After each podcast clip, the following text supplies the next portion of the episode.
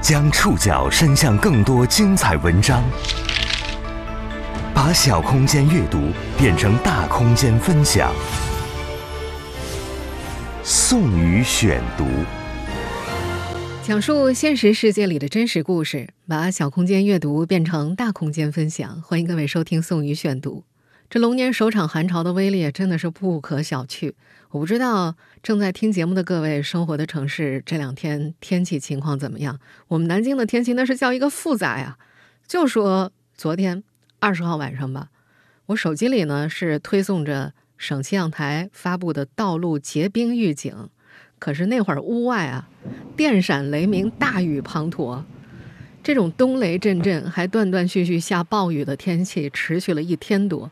仅十九号晚上八点到二十号上午九点，南京气象台就监测到了七百七十二次闪电，这愣是在正月里整出了梅雨季大暴雨的气势。昨天二十点以后到九点钟，最厉害是六十四，初级闪是七零八，这是七百七十二，雷电也有增幅，这是人眼看来没有区别。昨天凌晨呢，我是生生被雷给炸醒的。到了昨天晚上，裹着我的大棉袄，趴在阳台上，隔着玻璃看着外面的风雨和闪电，我是生生脑补出了一段年兽渡劫的魔幻故事。今天上班的时候呢，雨变小了一些，虽然户外的温度是在零度以上，但是裹着我最厚的像大被子一样的羽绒服，还是感觉着上班路上一阵阵的透骨冷。我不知道你们那儿怎么样。受这波寒潮的影响，您那儿是下雪了、下雨了，还是下冰雹了？这么寒冷的天气，我总感觉就特别需要一些温暖一点的东西，不管是一杯香喷喷的、热气腾腾的咖啡，还是一杯可以暖手的热红茶，又或者是一个温暖的真实故事。今天这期节目呢，我就想为大家讲述这样一个故事，去认识一位温暖的老师和一群努力做。把春天带给别人的人的孩子们。今天这个故事的主人公们，大家应该见过。大年三十晚上，他们和毛不易一起出现在春晚舞台上，共同演绎《如果要写年》。如果要写年啊，就不能只写年，要用眼睛、耳朵、用心去感受每一个瞬间。他们是湖南会同素育希望小学田野诗班的孩子，以及他们的老师李百林。这不仅仅是一个九五后青年回家乡支教，带着山里孩子写诗，写上春晚舞台的励志故事，这更是一段有焦虑、有怀疑、有沉重的黑，也有温暖阳光的故事。在过去的六七年内，一个年轻人顶着质疑，带着他的学生们。通过诗这个看似无用的载体，找到了不少珍贵的东西，也获得了对抗黑暗的武器。宋宇选读，今天和您一起认识写诗写上春晚的山里娃和他们的老师。我们的学校在湖南怀化会同大山里。节目一开始听到的这个声音呢，是我们今天节目的主人公之一李百灵，一位回家乡支教的九五后乡村教师。如果这个故事仅仅以九五后支教乡村教师作为开头的话，难免会陷入一些庸俗的框架，比如在艰苦环境里的励志故事，凭借一己之力带孩子们办起了一个诗社。你会写诗吗？我会啊，你看，天真的语言，懵懂的文字，字里行间铺满鲜花，通向梦想。再比如逆袭故事。这个既不骨干也不先进的姑娘，带着她的学生们出现在了龙年春节联欢晚会的舞台上，和明星毛不易一起表演节目。这些故事的结果大同小异，是能给听故事的人带来一些短暂又匆忙的感动，但可能很快就会被淡忘。对于李百灵来说，六七年前回到家乡支教，教孩子们写诗的一开始，只是为了提高孩子们的语文素养。可是写着写着，他就被孩子们在诗里的自由创作和表达感动。有一首诗，他是这样写的：眼泪在疼的时候能忍住，呃，累的时候能忍住，只有爸爸妈妈要外出打工，向我挥手的时候，我忍不住。虽然他不觉得过去的努力是在坚持，但六七年间，质疑一层连着一层。他总要不断的回答同样一个问题：写诗有什么用？说环境不艰苦，那更是假的。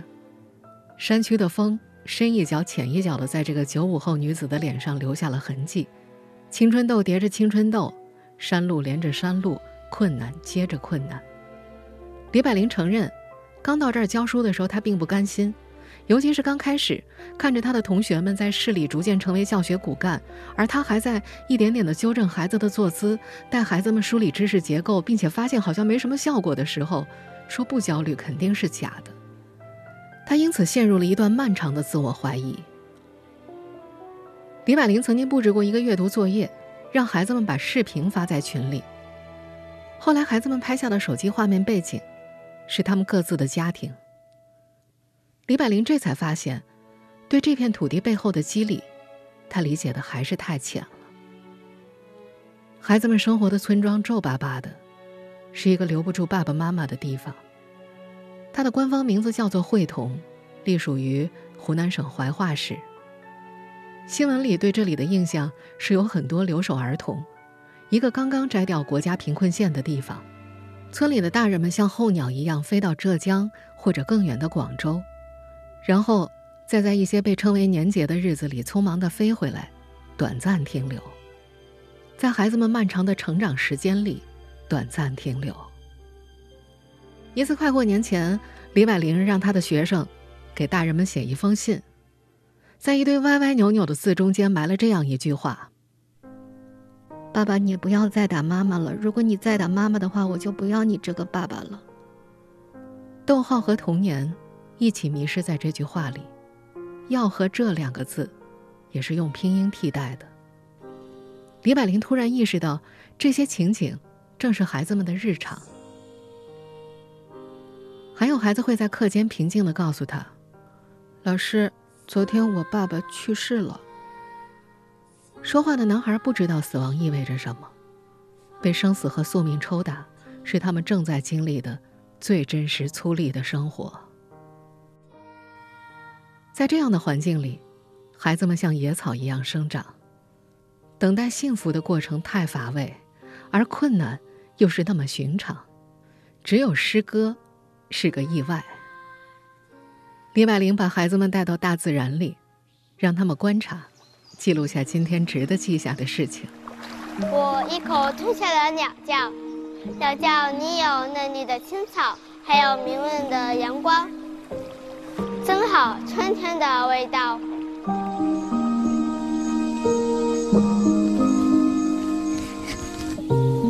稻子熟了，在田野里翻起了金色的波浪。大家夸夸棉花，它就笑咧了嘴，吐出了雪白的软软的云朵。有一天，山上的云很好看，在天空突然积聚，一朵挨着一朵。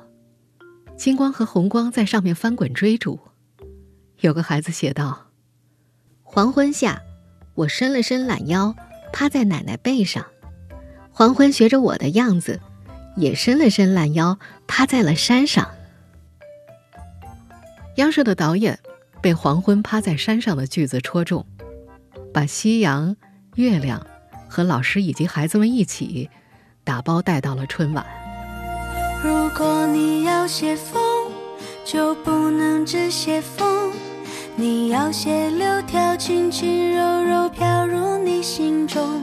那个节目最开始的创意来自我们现在听到的这首《如果你要写风，就别只写风》。导演组想，是不是可以用这个句式创作一些关于年的表达呢？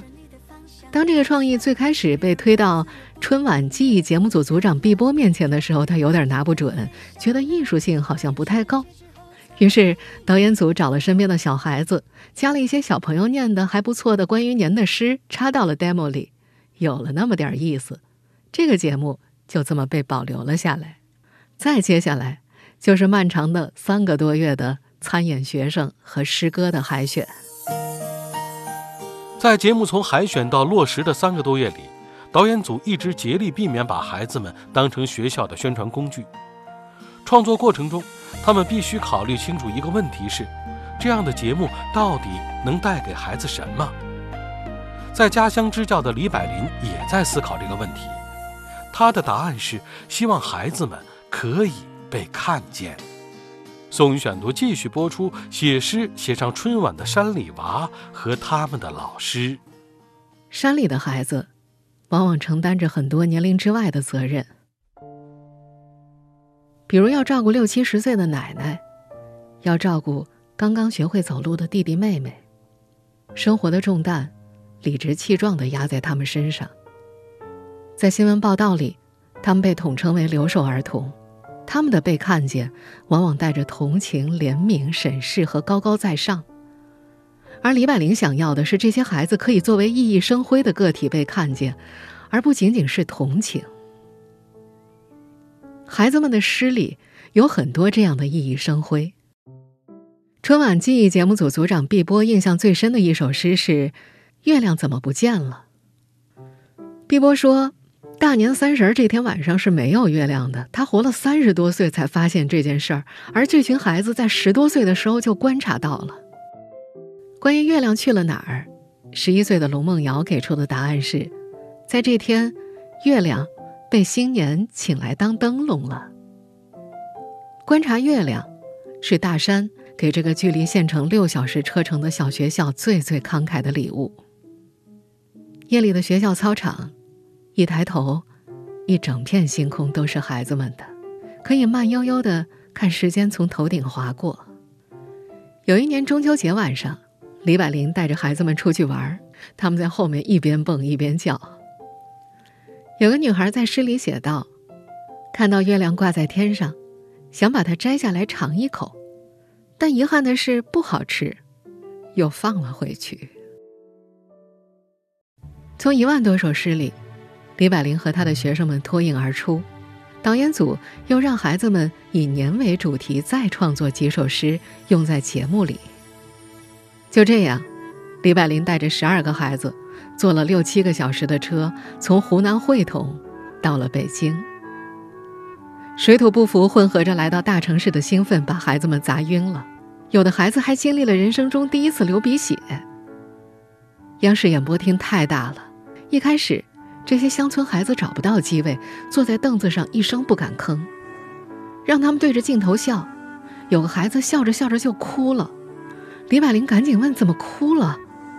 孩子回答：“我笑哭了。”舞台好大好大，孩子们不知道该干嘛。执行导演何忠实试着让孩子们和台里的哥哥姐姐打招呼，还带他们去自己负责的另外一个节目。看动画片的我们长大了的后门去串门，努力让孩子们和现场建立连接。他问他们：“长大了想做什么呀？”有人回答想当飞行员，有人说想当画家，还有人想当设计师。现场的一些叔叔阿姨很开心，告诉孩子们自己就是设计师。最终呈现在春晚舞台上的《如果要写年》，毛不易在前面唱。孩子们和李百灵在舞台上表演。为了适应表演节奏，李百灵在排练期间需要带着孩子们做游戏。规则是：嘴巴要闭上，通过动作和眼神来告诉别人自己要什么。一次又一次的排练，孩子们慢慢发现，原来不说话的时候，还可以用身体和眼睛表达自己。孩子们所写的关于年的诗，也被做成了立体书，在节目中展示。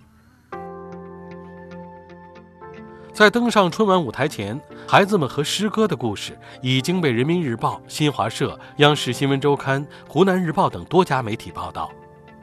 而在李百灵看来，这群孩子写诗的故事是从棉花吐出了丰收开始的。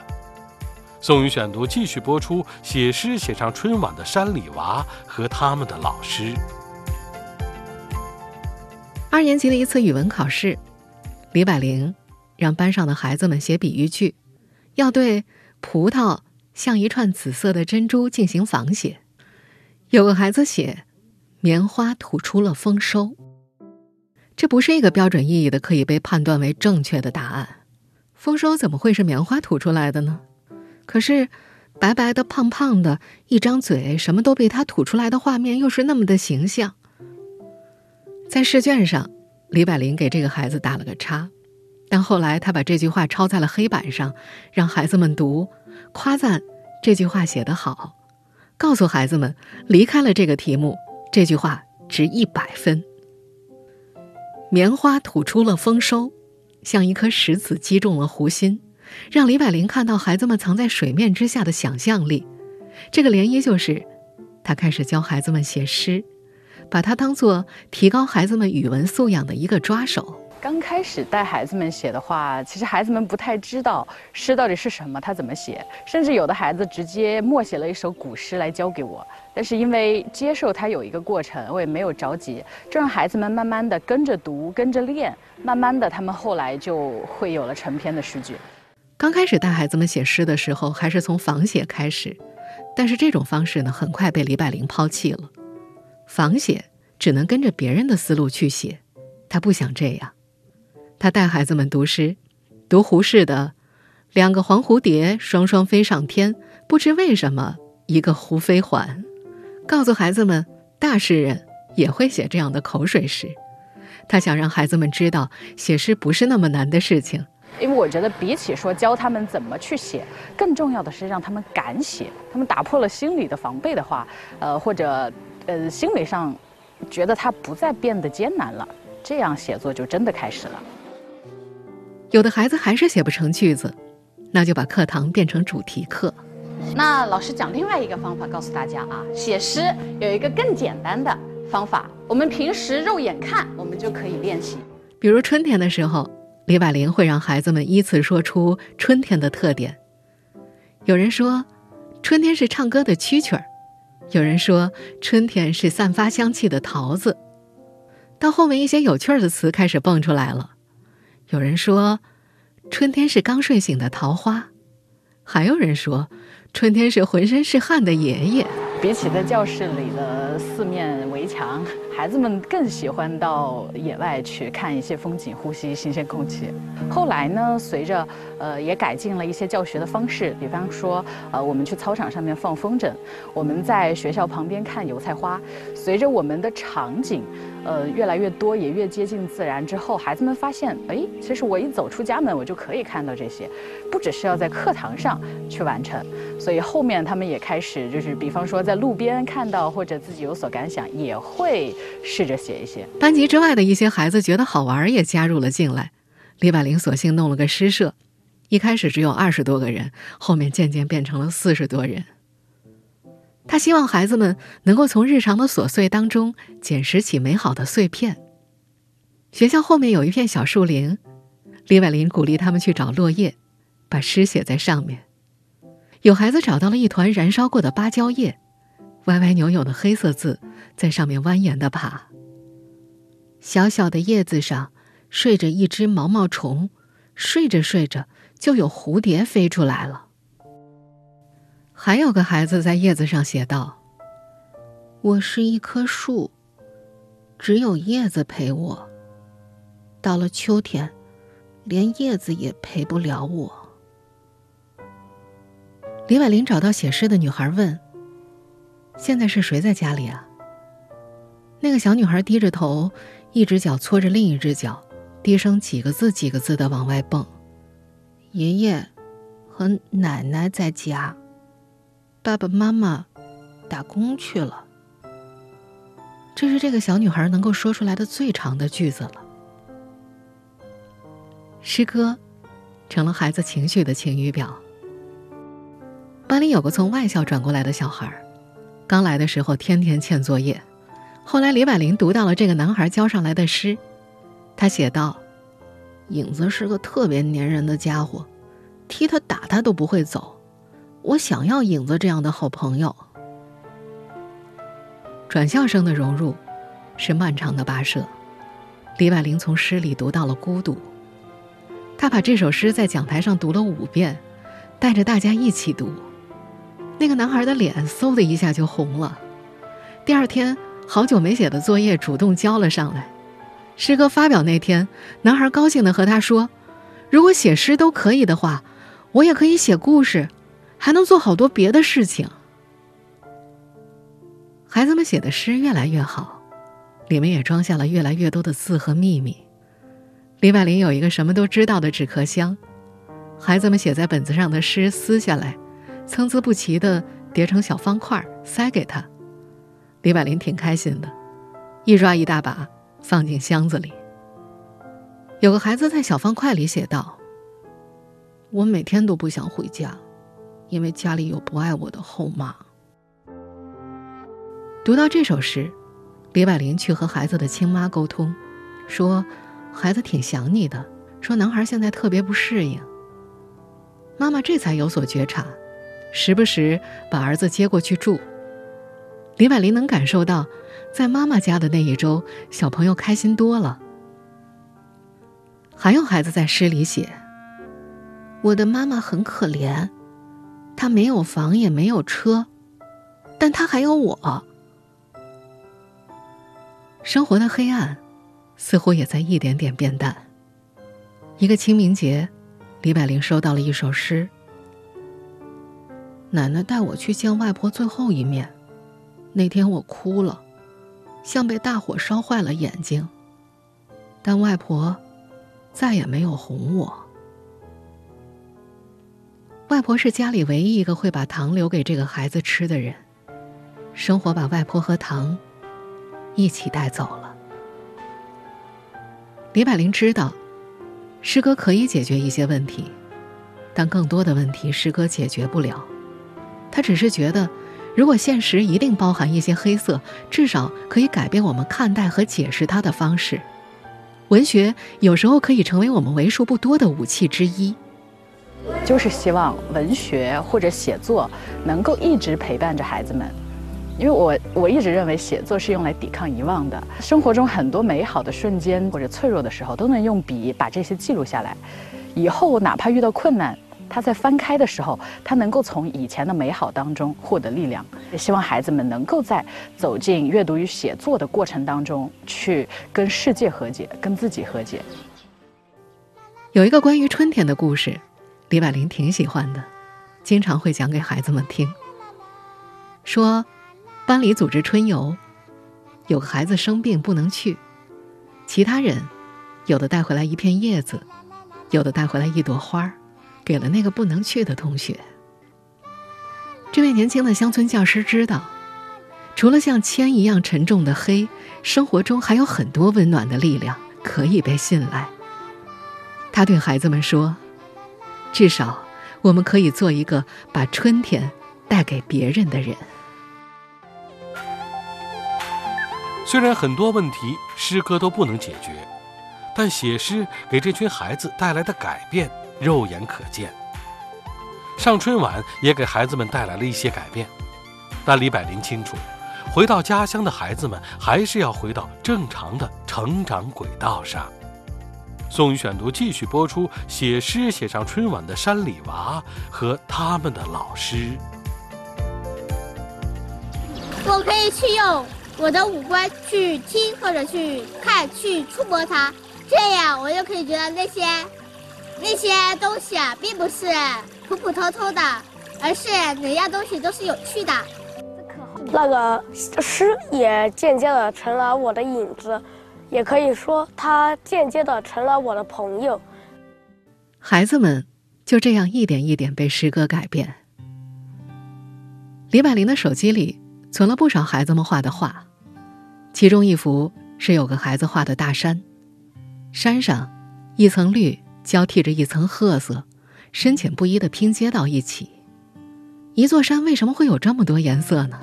画画的小孩告诉他，绿色是爸爸的爱，褐色是爸爸的缺点，褐色很多，但是爱会掩盖它们。看待世界的视角变了，生活就会变得浪漫。诗歌可以让孩子们在不同的世界里短暂居住，告诉他们怎么坦荡的接受阳光，也告诉他们如何坦荡的接受阴影。几年下来，有些孩子已经升到六年级了，去诗社的时间变少了。这些孩子需要面临更加严峻和逼仄的选择：未来要去哪里？是留在家里上学，还是进城去找父母？这些年，孩子们写下的文字，被李百林一个字一个字的敲进电脑，也投了几家出版社。一开始，啥回应也没有。他就自己把诗集打印下来发给孩子们。后来，湖南人民出版社被孩子们的纯真吸引。二零二四年一月底，一本叫《田野诗班》的诗集正式发行，里面收录了八十三首孩子们写的诗。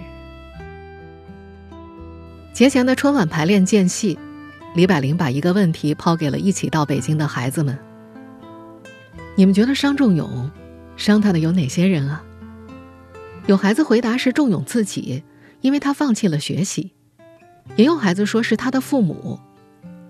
还有吗？李百灵追问。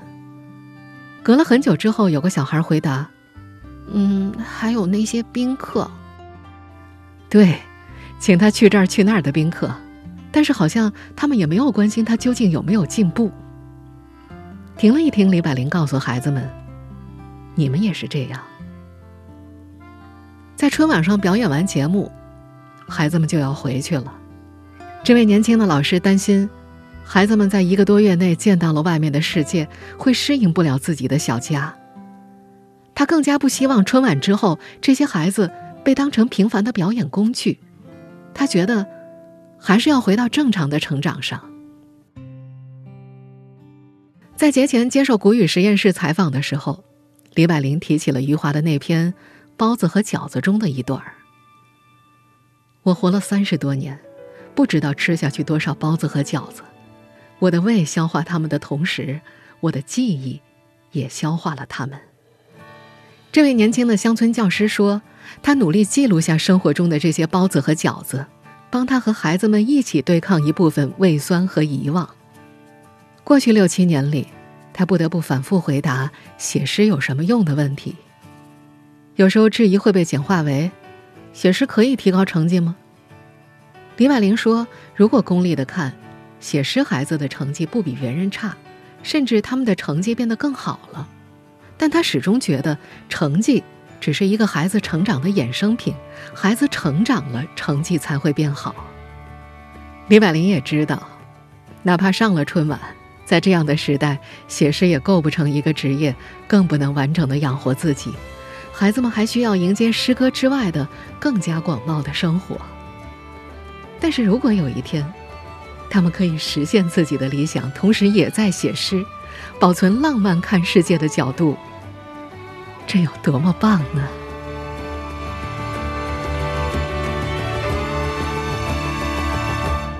以上您收听的是宋宇选读《写诗写上春晚的山里娃和他们的老师》。本期节目综合了国语实验室、央视和农民日报的内容。收听节目复播，您可以关注本节目的同名微信公众号“宋宇选读”。我们下期节目时间再见。如果你要写风，就不能只写风，你要写纸鸢摇摇晃晃飞舞晴空中。满山的萱草花都朝着你翻涌，你伸开双臂面对夕阳，拥它入怀中。一提车窗连点成线，蒲公英飘舞出花园，这是飞机飞出窗外。青春航船在梦扬帆，写翩翩的裙摆，